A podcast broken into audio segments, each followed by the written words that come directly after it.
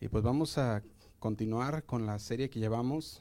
¿Cuántos recuerdan? Comenzamos una serie el domingo pasado, le llamamos El Poder de la Lengua, ¿verdad? Y no sé cómo le ha ido a usted, pero ya me han dicho por ahí, ¿verdad? Que algunos dicen, el Señor me ha traído, me ha dado convicción en esta semana después de el mensaje, ¿verdad? Y, y cuando hablo, el Señor me, ya me está ahí diciendo, ¿verdad?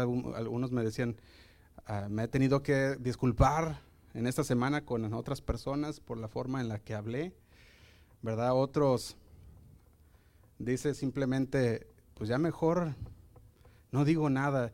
Y la, la cuestión aquí es también que no se trata de eso, ¿verdad? La, la serie no, no, es para, ah, el propósito de la serie no es para, para decir que estén en silencio, ¿verdad? Sino que es más bien para que pensemos las cosas antes de hablarlas, ¿verdad? Para que nosotros pensemos en lo que va a conllevar esa palabra que decimos.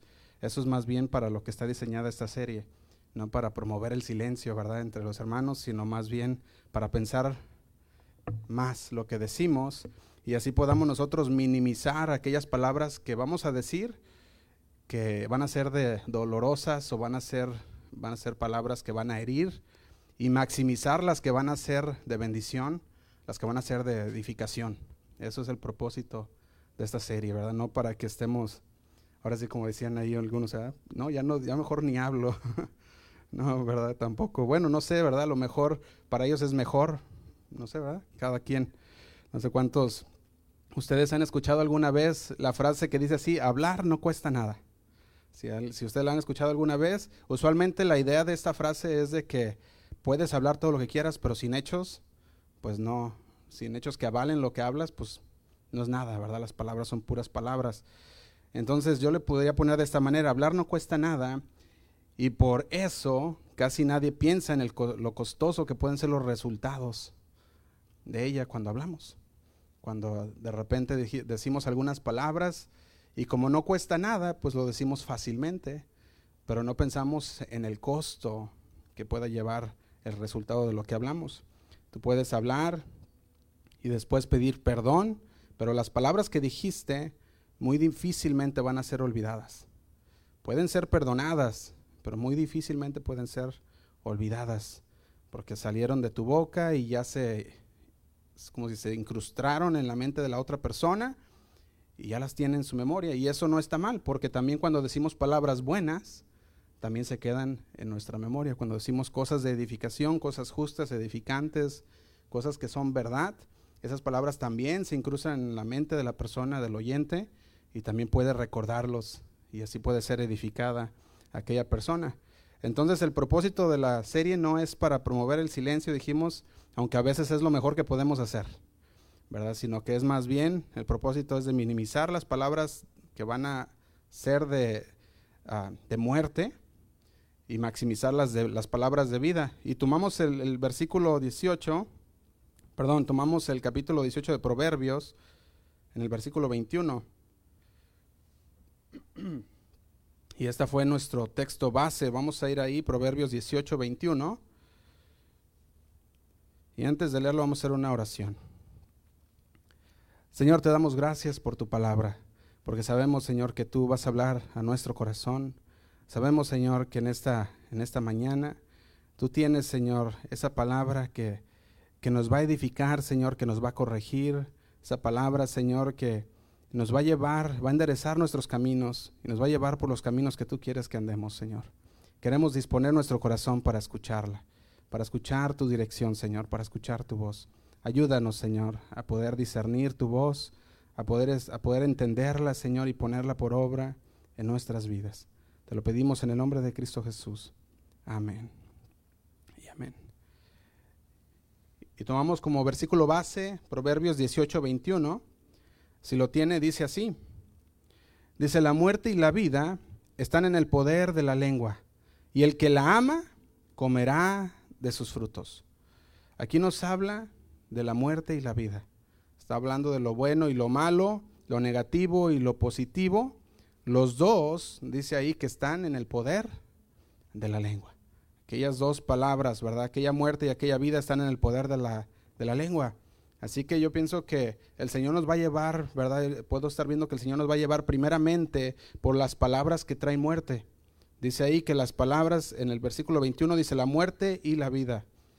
Y en esta serie quisiera que habláramos en esta semana, eh, el día de hoy y la siguiente, acerca de las palabras que son de muerte, las palabras que son negativas, aquellas palabras de crítica, aquellos arrebatos de ira, ¿verdad? Las quejas, las mentiras, los chismes, las calumnias, esas son las palabras de muerte. Y quisiera enfocarme en esas palabras primero.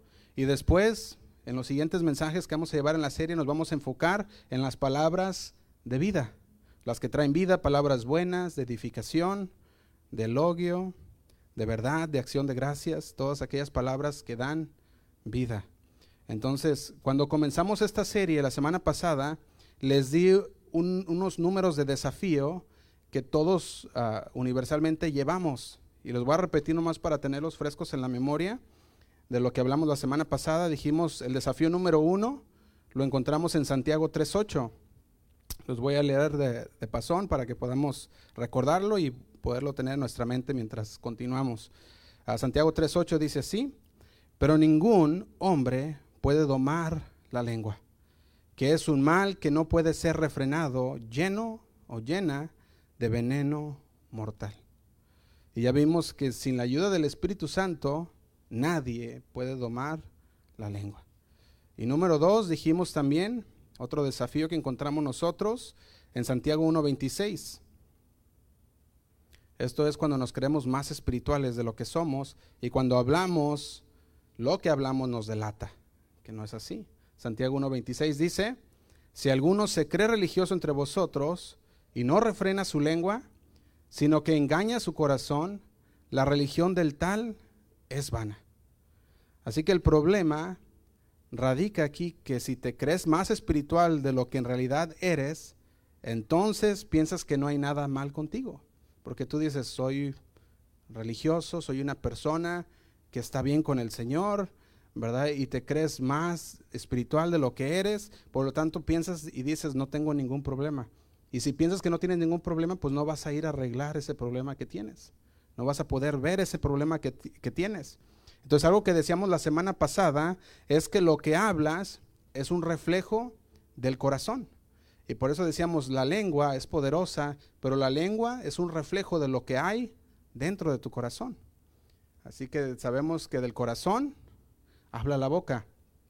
Podemos ver que eso es el problema principal, el corazón. Y número tres, el problema, otro problema universal, universal que vimos fue el siguiente, Santiago 3.6 vimos que la lengua tiene la capacidad de desatar un mundo de problemas en cualquier momento, con tan solo decir unas palabras. Santiago 3:6 dice así, la lengua es un fuego, un mundo de maldad, la lengua está puesta entre nuestros miembros y contamina todo el cuerpo e inflama la rueda de la creación y ella misma es inflamada por el infierno. ¿Te imaginas? Ahora si ponemos estos tres problemas juntos, encontramos un paquete, ¿verdad? Que nos vamos a llevar. Y este paquete, cuando los juntamos, vemos lo siguiente. Número uno, de acuerdo a Santiago 3.8, tenemos un problema que no podemos resolver nosotros mismos.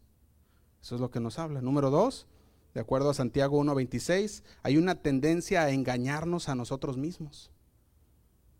Hay una tendencia a engañarnos. Y número tres, de acuerdo a Santiago 3.6, tenemos la habilidad de quemar nuestra vida en cualquier momento por nuestra lengua.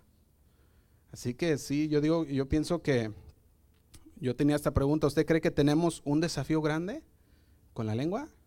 Sí. Ahora tenemos un desafío grande con la lengua. Cuando se trata de la lengua, cuidado. Cuidado. Así que vamos a comenzar esta mañana hablando de las palabras de muerte. Vamos a ver un pasaje que cuando lo leemos a simple vista, cuando tú lo lees, yo creo que ya lo has leído muchas veces, pareciera que no tiene nada que ver con la lengua. Pero a conforme vamos a ir yendo en el pasaje y vamos a irlo entendiendo y, y empezamos a meternos en esa palabra de Dios, vamos a ver que tiene mucho que ver con la lengua. ¿Verdad? En Lucas 9:23. Lucas 9:23. Dice así. Y decía a todos, si alguno quiere venir en pos de mí, niéguese a sí mismo, tome su cruz cada día y sígame.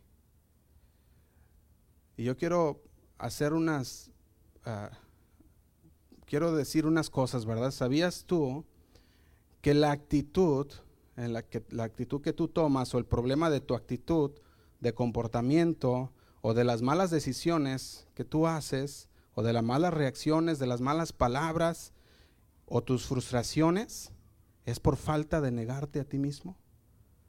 Es por falta de seguirlo a Él. Esos son, ahí es donde viene el corazón de los problemas. Dice en Lucas 9:23, si le decía a todos, si alguno quiere venir en pos de mí, niéguese a sí mismo, tome su cruz cada día y sígame. El negarnos al yo para seguirlo a Él, el negarse a nosotros mismos de una manera amable, de una manera deliberada para seguir a Dios. Y ahí es donde quiero que veamos en esta mañana la fuente de las irritaciones, la fuente de las irritaciones y del corazón o el corazón de todos tus problemas, de la barrera de, ese deseo para profundizar en las cosas de Dios, está aquí, en el yo. Si nosotros no crucificamos el yo, no lo vamos a poder lograr. El problema somos nosotros. Lucas 9:23 dice, si alguno quiere venir en pos de mí, Niéguese a sí mismo, tome su cruz cada día y sígame. Aquí el Señor nos está diciendo que nuestro yo no es bienvenido en la carrera. Nuestro yo no es bienvenido en el caminar con Jesús. Tenemos que dejar crucificado nuestro Dios, nuestro yo. Aquello que decimos nosotros, mi yo es el que está arriba de Jesús muchas veces. Y lo ponemos en el trono de nuestras vidas, decimos yo soy el que más importo, lo que más me importa es mi vida, lo mío, y a Jesús lo dejamos atrás. Por eso el Señor decía, si alguno quiere venir en pos de mí, tiene que negarse a sí mismo, tomar su cruz cada día y seguirme. Y vamos a estar viendo esto un poquito más adelante también. Significa que la experiencia cristiana, todo ese caminar cristiano no se trata de nosotros, no se trata de nuestra fama, no se trata de nuestra gloria, de nuestros deseos, sino de la gloria, la fama de Dios y el honor de Dios. Negarnos a nosotros mismos no significa cultivar una, una personalidad débil, porque luego hay muchos que piensan eso también, que el negarse a sí mismo es ser una persona débil o simplemente negarnos ciertos placeres. Perdón, déjame agarrar poquita agua.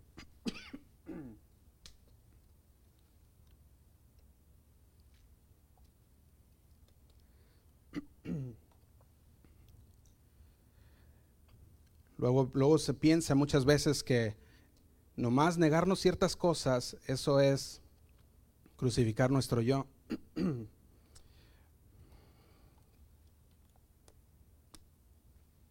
Después del canto, como queda la garganta un poquito rasposa. Y bueno, pues continuamos. ¿Verdad? Vamos a ver ciertas cosas que a lo mejor nos van a, nos van a parecer un poco incómodas, nos van a sonar un poco, van a pegar a nuestro yo, ¿verdad? Y, ahí es donde vamos, voy a poderlos ver así como ahorita todos en silencio, ¿verdad? Nadie va a decir nada porque nos está llegando la palabra y estamos poniendo esa atención, ¿verdad? Entonces, ¿qué es esa carne que debemos crucificar? ¿Qué es esa carne de cual nosotros debemos dejar?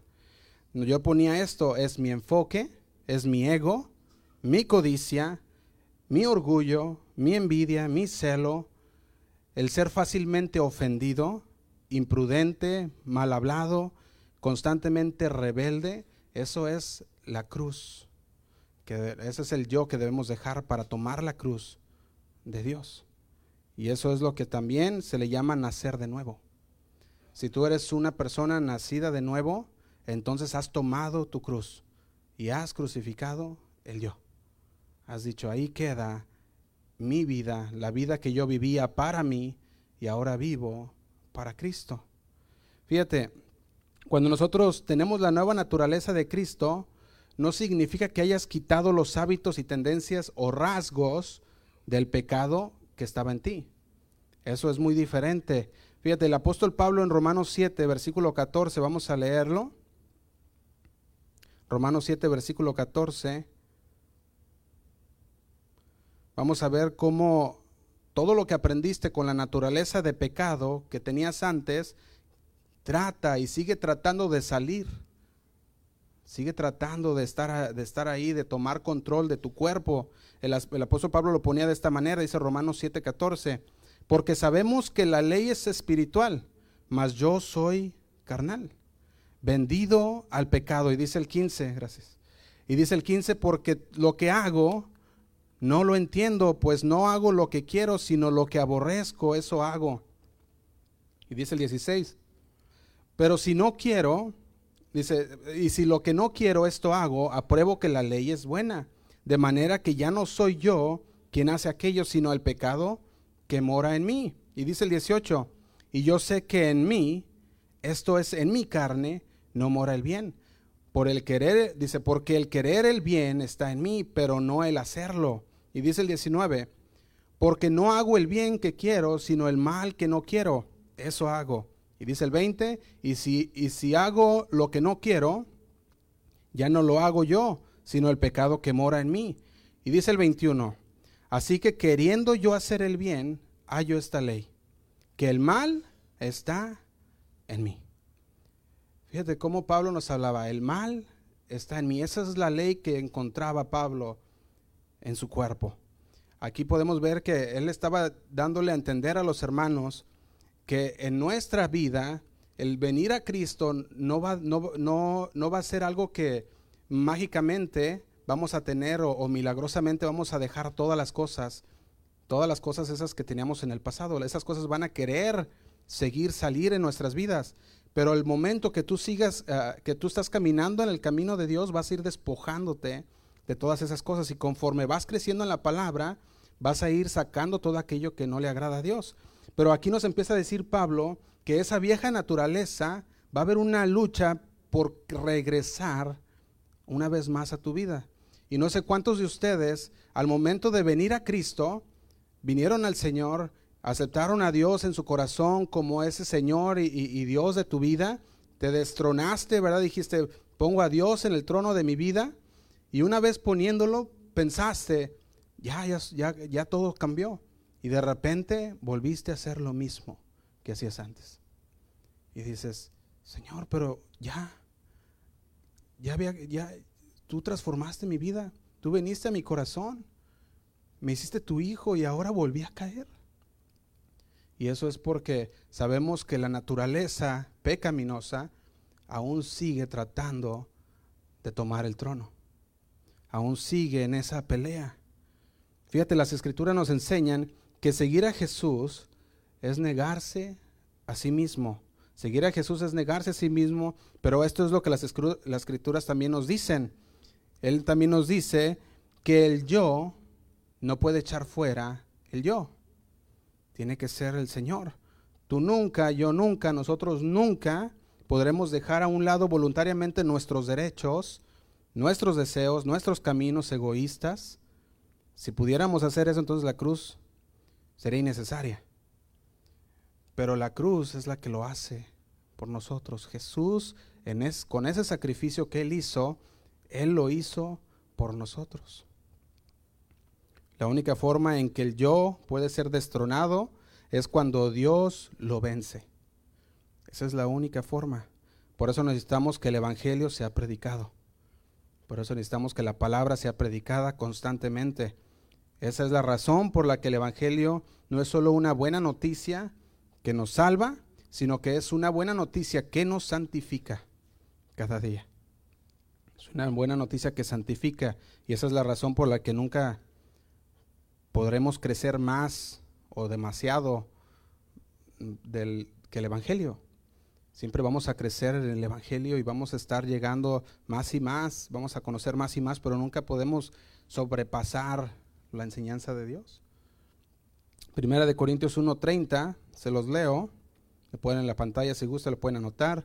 Primera de Corintios 1.30 dice así, dice, mas por él, hablando de Dios, estáis vosotros en Cristo Jesús, el cual nos ha sido hecho por Dios sabiduría, justificación, santificación y redención. ¿Cuánto den gracias a Dios por eso? Amén. Es por Él y por su sacrificio que nosotros podemos obtener la sabiduría, la justificación, la santificación y la redención. Antes eras independiente, antes de la cruz eras independiente, pero después de la cruz eres dependiente de Cristo. El yo era un problema en aquel entonces, pero ahora el yo es un problema todavía porque todavía tenemos que dejar el yo cada día. Entonces el yo sigue ahí. lo que éramos antes quiere volver a salir y volver a tomar posesión. Eso es lo que va a ser y esa es la batalla de todos los días en nuestro cuerpo. Cuando, cuando vemos que el yo quiere resaltar y cuando vamos a hablar, el Espíritu Santo nos redarguye y nos dice, no lo digas, pero el yo quiere. El yo quiere salir y quiere hablar y quiere decir lo que piensa y quiere decir lo que siente en el corazón. Y el Señor dice, el corazón es engañoso. Tienes que dejar que el Espíritu Santo sea el que nos guíe en todo lo que hablamos. Por eso dice que en su sacrificio encontramos sabiduría, justificación, santificación y redención. Dios ya nos salvó. Ahora nosotros tenemos que tomar nuestra cruz cada cuándo? Cada día, diario. Por eso nosotros podemos ver que eso es lo que nos, dice aquí en 1 Corintios 1.30, pero también Romanos 14.8, vamos a leerlo. Romanos 14, 8. Dice así en Romanos 14, 8, del 8 al 10. Dice, pues si vivimos para el Señor, vivimos. Y si morimos para el Señor, morimos. Así pues, sea que vivamos o que muramos, del Señor somos. Y dice el 9, porque Cristo para esto murió y resucitó. Y volvió a vivir. Para ser que Señor así de los muertos como de los que viven. Y aquí está la distinción, podemos decir lo crucial que debemos entender. Eso es lo que el Evangelio nos enseña. Si te estás preguntando dónde quedó la lengua, está en el yo. Cuando nosotros estamos, cuando nosotros hablamos, hablamos de lo que hay en nuestro corazón. Y si tú no has tomado tu cruz en ese día, si tú no has dejado tu yo atrás, el yo va a querer tomar posesión y hablar lo que no debe. Quisiera preparar un poquito más antes de entrar más a la lengua. El Señor Jesús no puede vivir plenamente nosotros y revelarse a nosotros o a través de nosotros hasta que el orgullo, hasta que ese, ese interior orgulloso, hasta que ese yo sea removido de aquel trono. El Señor usa versículos como estos para decirnos una y otra vez durante nuestras situaciones adversas, difíciles, que el problema somos nosotros, porque el yo está en el trono, porque no has destronado a tu yo, no has tomado tu cruz.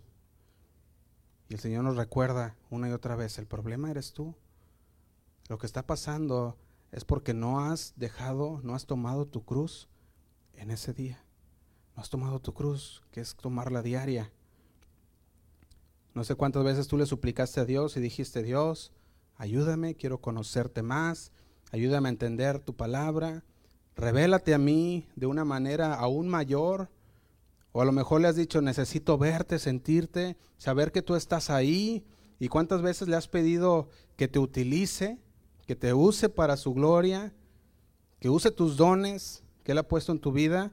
Y Dios sigue diciendo, no es que no estoy dispuesto a revelarme a ti, sino es que tú no has quitado el yo de tu vida.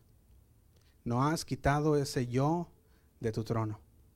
Y necesitas quitarlo para que entonces Él pueda tomar ese lugar. El Señor quiere usarte, pero el Señor dice, no es que yo no quiera, no es que no esté dispuesto a revelarme a ti, no es que no esté dispuesto a usarte, no es que no esté dispuesto. El problema es que cada día que trato de usarte, tú tomas mi gloria y tomas lo que me pertenece a mí. Y por eso no te lo puedo confiar. Eso es lo que hace el Señor. ¿Por qué? Porque seguimos haciendo todo acerca de nosotros. Todo es acerca de mí. Todo es acerca de lo que yo necesito. Y cada tiempo que pasa algo, nos preguntamos cómo me va a impactar a mí.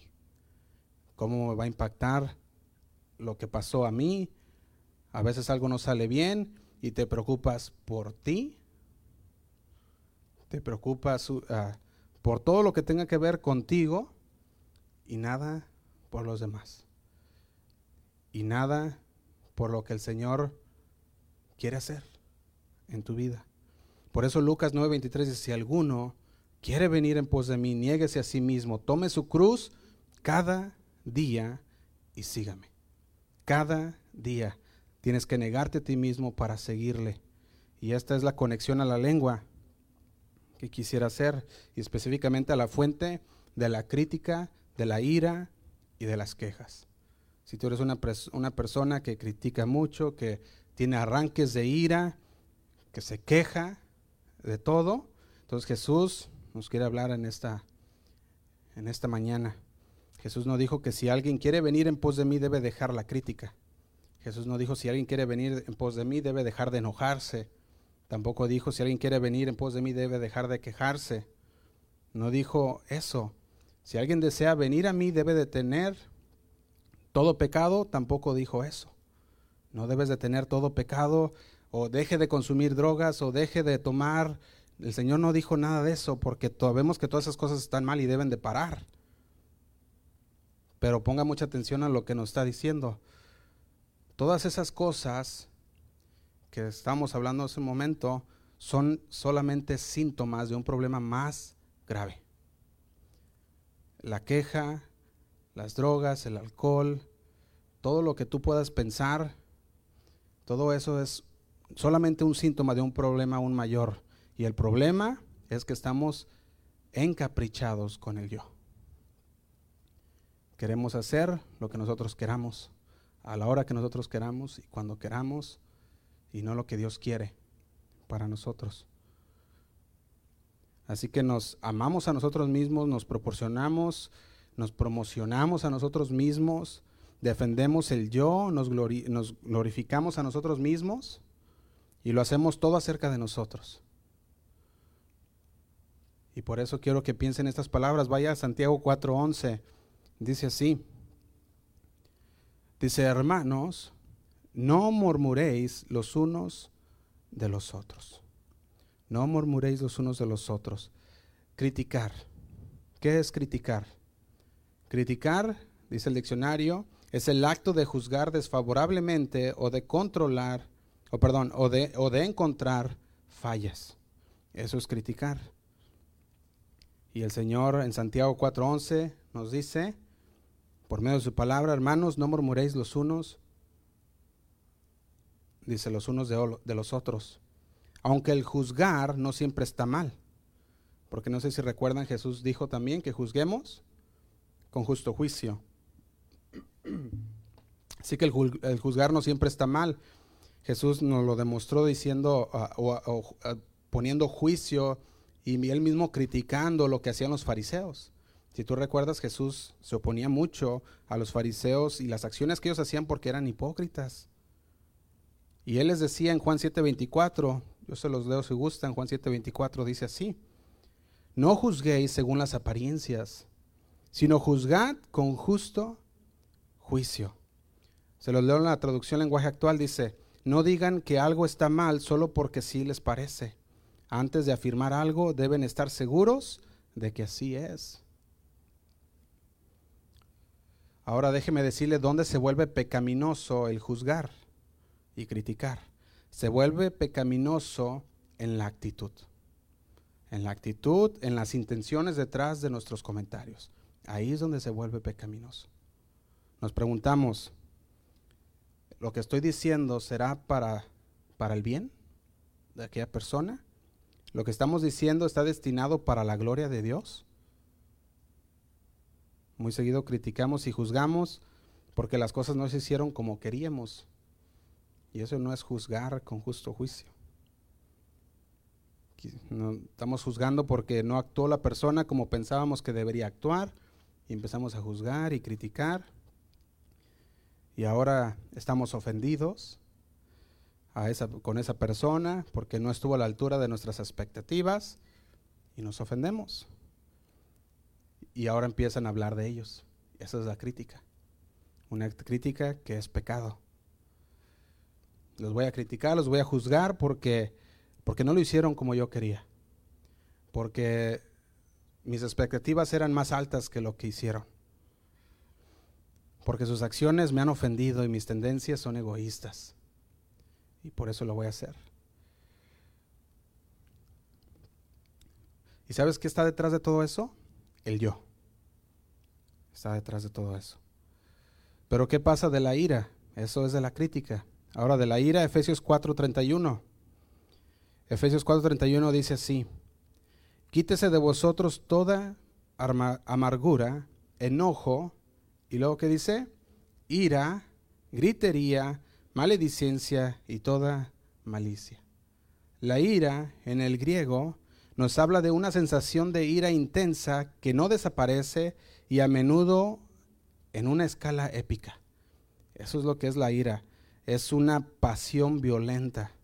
La ira es un arranque que nos da de un arranque violento, una sensación, una ira intensa que no desaparece tan fácil. Esa es la ira. Y también la Biblia nos habla de que la ira no siempre está mal. Hay momentos en que la ira es buena. Hay una, hay una ira que se le llama una justa indignación, se le ha puesto ese nombre. ¿Verdad? Cuando nosotros vemos el Salmo 7:11, vemos ahí que Dios está irado contra el impío. Dice el Salmo 7:11, Dios es juez justo y Dios está irado contra el impío todos los días. La ira no siempre está mal. Hay una ira que es justa, indignación. Por ejemplo, si yo le pregunto a usted cuál es la ira de justa indignación, usted va a decir, no, pues cada que me enojo es, es justificable. Usted va a querer siempre justificar su enojo y va a decir, es que mis enojos son justificados, pero eso no es el, lo que nos habla la Biblia. Fíjate, Marcos 3 nos habla de esta ira también. Marcos 3, vamos a leer desde el 1 para entender lo que nos está hablando. Dice así, otra vez entró Jesús en la sinagoga y había ahí un hombre que tenía seca una mano. Y dice el 2, y le acechaban para ver si en el día de reposo le sanaría a fin de poder acusarle. Fíjate, esos eran los fariseos. Y dice el 3, entonces dijo al hombre que tenía la mano seca, levántate y ponte en medio. Y les dijo, ¿es lícito en los días de reposo hacer bien o hacer mal, salvar la vida o quitarla? Pero ellos, ¿qué hacían? Callaban. Entonces dice el versículo 5, mirándolos alrededor con enojo. Fíjate aquí Jesús miraba a todos en la sinagoga y se enojó. Se enojó porque, dice ahí, entristecido por la dureza de sus corazones. Dijo al hombre, extiende tu mano, y él la extendió y la mano le fue restaurada sana. Y dice el 6, y saliendo los fariseos tomaron consejo con los herodianos contra él para destruirle. Fíjate, aún viendo los milagros de Dios, siendo testigos de lo que él hacía y aún ellos hablando en contra de Jesús para destruirle. La Biblia nos dice muy clara que esa es la justa indignación. Dios está airado contra el impío y también Jesús se enojó por la dureza de sus corazones. Esa es una, esa es una ira, una ira buena. También en Efesios 4:26 nos habla ya directo a nosotros y nos dice, airaos, pero no pequéis. No se ponga el sol sobre vuestro enojo. Esa es una ira, una ira buena, la que el Señor permite que tengamos. Una ira que nos enojamos, pero no pecamos. Tenemos un enojo, pero no se pone el sol sobre nuestro enojo. Así que aquí está de nuevo. Cuando el yo está bajo el control de Dios, la ira es la fuerza dada por Dios destinada para ayudarnos a resolver problemas. El Señor deja que nosotros nos podamos airar pero sin pecar, para ayudarnos a darnos esa fuerza. Cuando la ira está bajo el control de nuestra carne y de nuestro yo, se convierte en un arrebato de ira. Un arrebato verbal, violento, que ataca a todos y cuanto se le ponga enfrente. Y ese es un arrebato de ira, el cual está bajo el, bajo el yo, bajo la actitud de un hombre de una naturaleza pecaminosa. Entonces la fuente de aquella ira, que es incontrolable, es el yo. Esa es la fuente. Que de la lengua, la lengua que también se enoja y que murmura, porque recordemos que murmurar es quejarse, ¿verdad? También Filipenses 2.14 nos habla de qué es esta queja también, y dice, haced todo sin murmuraciones y contiendas, Filipenses 2.14. Entonces, si nos quejamos nosotros, ¿por qué nos quejamos? Nos quejamos por muchas cosas, ¿verdad? Tenemos a veces quejas que son bien, bien, así bien simples, ¿verdad? Muchas veces nos quejamos porque no fuimos apreciados, porque no fuimos consultados, nos quejamos porque no nos valoran, porque a lo mejor ah, se salió con la suya aquella persona y nos quejamos y no estamos contentos porque eh, creemos merecer mejor de lo que recibimos. Y muchas veces también nos quejamos porque pensamos que merecemos más o que merecemos lo que tiene aquella persona. Y nos quejamos. Y no importa si estamos hablando de críticas, arrebato de ira o de quejas, todo esto, la fuente principal es el yo. Es el no dejar nuestro yo. Esa es la fuente principal. Y esta es la razón por la que puedo decirte que el yo es el problema. Porque Jesús fue tentado también en todos, en todas las áreas, en todos los sentidos, así como nosotros, pero Él fue sin pecado. Y muchas veces nosotros le echamos la culpa a los demás. Decimos, no, es que si no fuera por lo que hizo esta persona, entonces yo no hubiera dicho esto, yo no hubiera reaccionado así. Y le queremos echar la culpa a otros y decimos, es que la verdad estaba muy estresado y tuve que hacer esto y tuve que decir lo otro. ¿Tú crees que Jesús no estaba estresado cuando él estaba orando unas horas antes de, de que lo crucificaran? Dice ahí que sudaba gotas como de sangre, gotas de sangre nos dice la Biblia. ¿Tú crees que no estaba estresado ahí? pero aún así se guardó. El problema no es la situación. El problema no es la persona que tú piensas que es. El problema no es el estrés. El problema vuelve al yo. Entonces, ¿cómo nos encontramos en ese momento?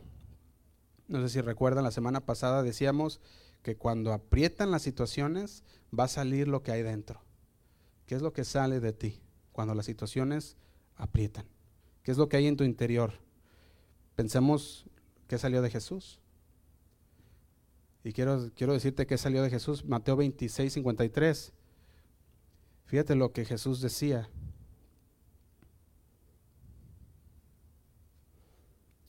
Dice así, Mateo 26, 53. Dice, ¿acaso piensas que no puedo ahora orar a mi Padre y que Él no me daría más de doce legiones de ángeles? Fíjate. Dice, ¿a poco piensas que no puedo orar ahora a mi Padre y que él, no me, que él no me daría más de 12 legiones de ángeles? Él tenía la capacidad, hermanos, de bajarse de la cruz.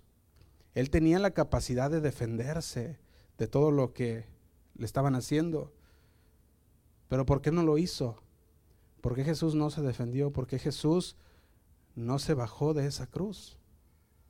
¿Por qué Jesús tuvo que sufrir todo esto. Y todo esto es porque él sometió el yo a la voluntad de su Padre. Eh, no era su voluntad, sino que ahora era lo que el Padre tenía para él.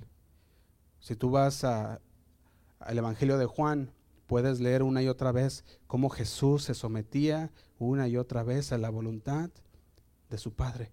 El yo estaba lejos, la voluntad del Padre era la que él obedecía. Juan 5.30 dice así. Juan 5.30 dice, no puedo yo hacer nada por mí mismo.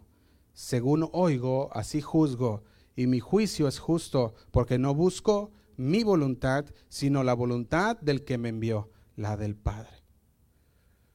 Juan 8:28 dice así, les dijo, les dijo pues Jesús, cuando hayáis levantado al Hijo del Hombre, entonces conoceréis que yo soy y que nada hago por mí mismo, sino que según me enseñó el Padre, así hablo. Juan 8:42 dice así. Jesús entonces les dijo, si vuestro Padre fuese Dios, ciertamente me amarías, porque yo de Dios he salido y he venido, pues no he venido de mí mismo, sino que él, sino, sino que él, sino que él me envió. Juan 12, 49 también dice así.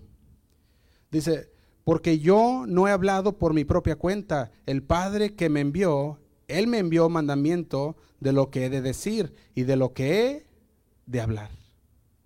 Juan 14, 10 dice así, ¿no crees que yo soy en el Padre y el Padre en mí? Las palabras que yo os hablo no las hablo por mi propia cuenta, sino que el Padre que mora en mí, Él hace las obras. La misma palabra, Filipenses 2, 6, habla de que Jesús, siendo Dios, en un constante estado de sumisión, estuvo en un constante estado de sumisión ante Dios Padre, aún él siendo Dios. Filipenses 2.6 dice así, el cual siendo en forma de Dios, no estimó al ser igual a Dios como cosa a que aferrarse, dice el 7, sino que se despojó, ¿qué dice? A sí mismo. Se despojó del yo tomando forma de siervo, hecho semejante a los hombres, dice, y estando en la condición de hombre, se humilló a sí mismo, haciéndose obediente hasta la muerte y muerte de cruz. Dice, por lo cual Dios también le exaltó hasta lo sumo y le dio un nombre que es sobre todo nombre, y dice el 10, para que en el nombre de Jesús se doble toda rodilla de los que están en los cielos y en la tierra y debajo de la tierra, y dice el 11, y toda lengua confiese que Jesucristo es el Señor para gloria de Dios Padre. No había una batalla en curso entre su voluntad y la voluntad de su Padre. No había esa pelea. No fue Jesús quien dijo, yo voy a decir lo que quiero, voy a hacer lo que quiera y solo espero que el Padre me bendiga. Sino que Él dijo, yo me someto a la voluntad de mi Padre. Todo lo que Él diga, eso hablo. Todo lo que Él me enseñe, eso les digo. Eso es lo que hacía. Él decía, no hablé lo que quería, no hice lo que quería y no juzgué por mi cuenta. Ahora hagamos esa conexión. ¿Quién murió por nosotros? Jesús. ¿Quién nos salvó? Jesús. ¿A quién seguimos? Jesús. ¿Quién nos envió al mundo con esa gran comisión? Jesús. Y esa es la conexión. Cuando Jesús fue enviado por el Padre para llevar a cabo la obra de redención, Jesús dijo, no busqué mi propia voluntad, sino la voluntad del que me envió. Entonces, como tú y yo ahora también hemos sido enviados por Cristo con las buenas nuevas de salvación, nos debemos, nosotros no debemos buscar nuestra propia voluntad sino, sino buscar la voluntad de aquel que nos envió. Cristo nos envió con una comisión, con la gran comisión. Nosotros debemos igualmente, como Jesús, no buscar la voluntad nuestra, sino buscar la voluntad de Dios. Juan 20, 21 nos lo clarifica. Dice así Juan 20, 21. Dice, entonces Jesús les dijo otra vez, pasa a vosotros, como me envió el Padre, ¿qué dice? Así también yo os envío. ¿Cómo lo envió el Padre a Jesús? El Padre lo envió en un estado constante de sumisión a su voluntad, a la voluntad del Padre.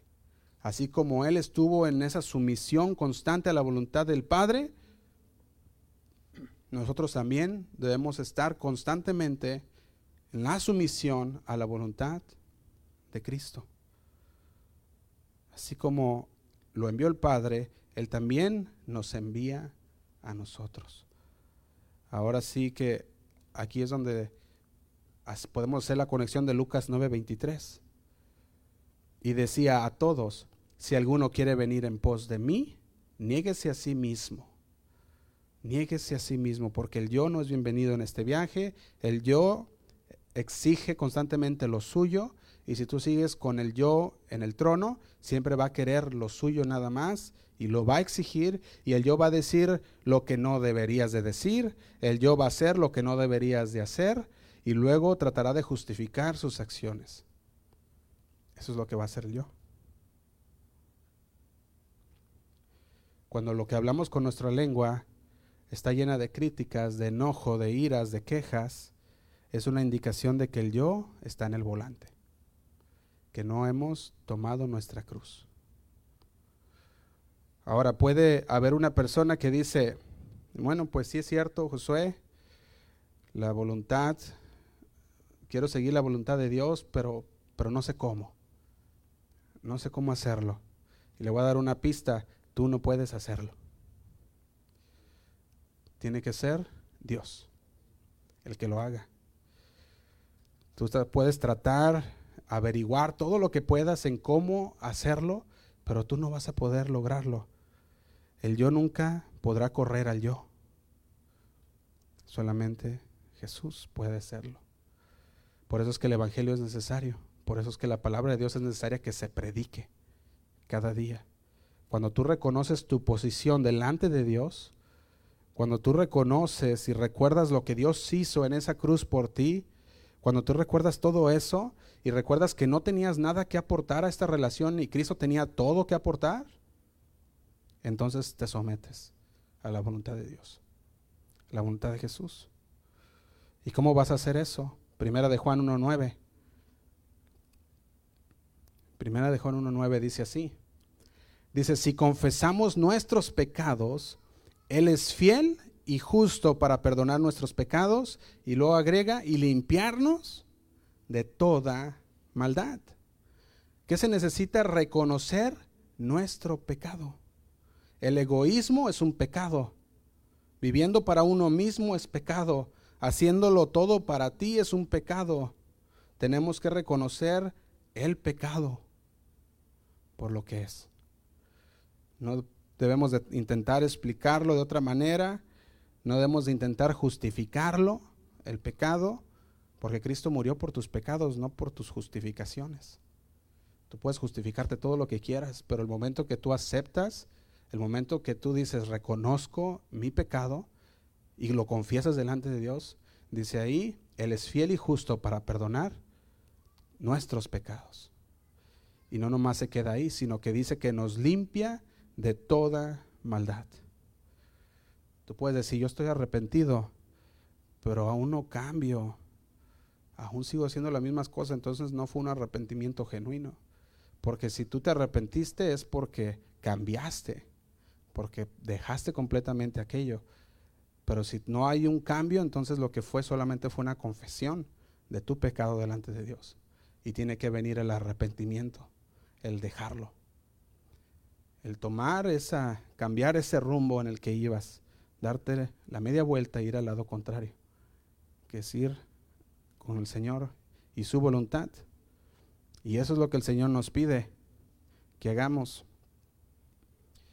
yo pienso que este punto siguiente va a ser un poco incómodo, pero yo creo que dejamos la comodidad hace 25 minutos, entonces podemos, podemos aceptarlo, ¿verdad? Si continúas tú haciendo, si tú continúas haciendo el pecado que tú le pediste a Dios que te perdonara, si tú viniste delante de Dios y dijiste, Señor, estoy arrepentido de ese pecado, pero lo continúas haciendo, entonces no te has arrepentido. Necesita que haber un arrepentimiento genuino y un cambio de dirección. Ese es el verdadero arrepentimiento. Ese es el arrepentimiento que nos dice, si confesamos nuestros pecados, Él es fiel y justo para perdonar nuestros pecados, pero luego agrega y limpiarnos de toda maldad. Él te limpió, limpió de la deuda de tu pecado, de cada uno de ellos, pasados, presentes y aún futuros también. Cada pecado futuro es eliminado porque dice que justificados somos por la fe. Y ahora tenemos paz para con Dios. Venimos y, nos, y, confesamos nuestros pecados, sí. Nos sentimos mal cuando lo hacemos, sí. Esa es, una, e, e, e, esa es una evidencia que el Señor mora en ti. Cuando pecas y te arrepientes y dices, Señor, perdóname. Primera de Juan 1.8, leemos del 8 al 10, dice así, si, decidimos, si decimos que no tenemos pecado, nos engañamos a nosotros mismos y la verdad no está en, vos, en nosotros. Y dice el 9, si confesamos nuestros pecados, Él es fiel y justo para perdonar nuestros pecados y limpiarnos de toda maldad.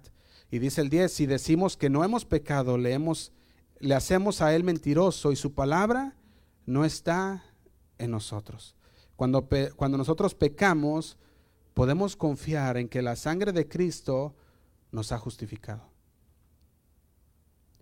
El Señor nos ha perdonado.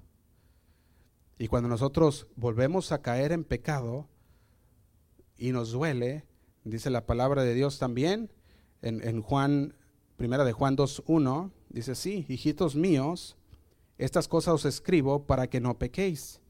Y si alguno hubiere pecado, abogado tenemos para con el Padre, a Jesucristo el justo.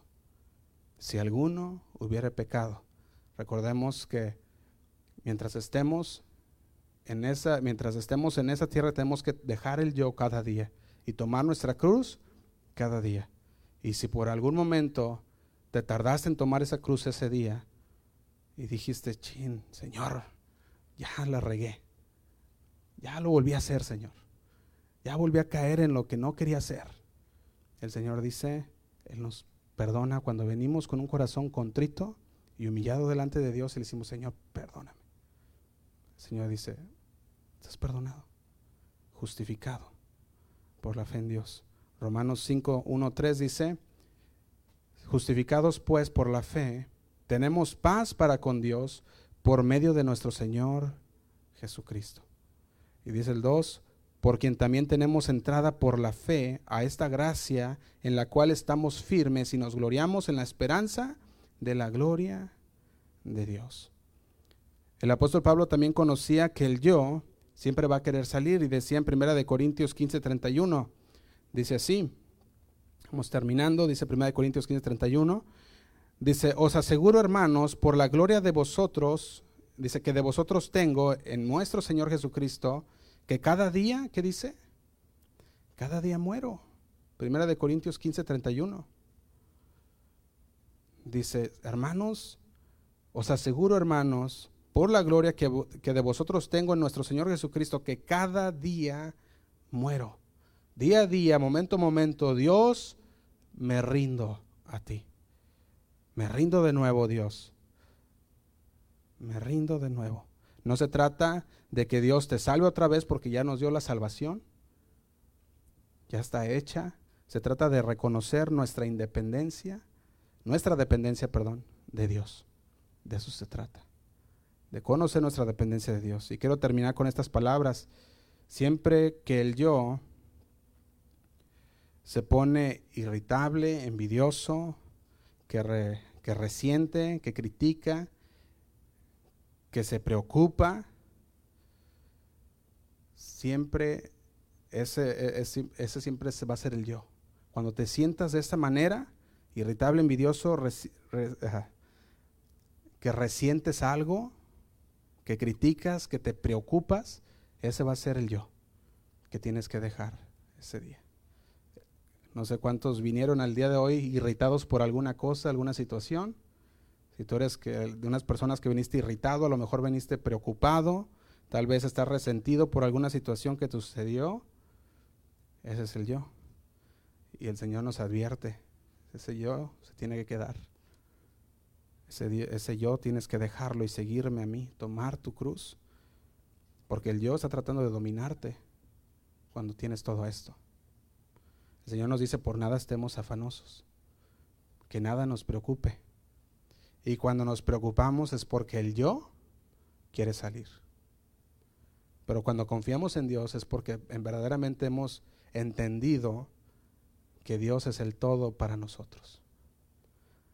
Salmos 51, 17 dice así, los sacrificios de Dios son el espíritu quebrantado, al corazón contrito y humillado no despreciarás tú, oh Dios. Tú puedes decir, yo no puedo controlar lo que sale de mi boca. Y si es cierto, no puedes.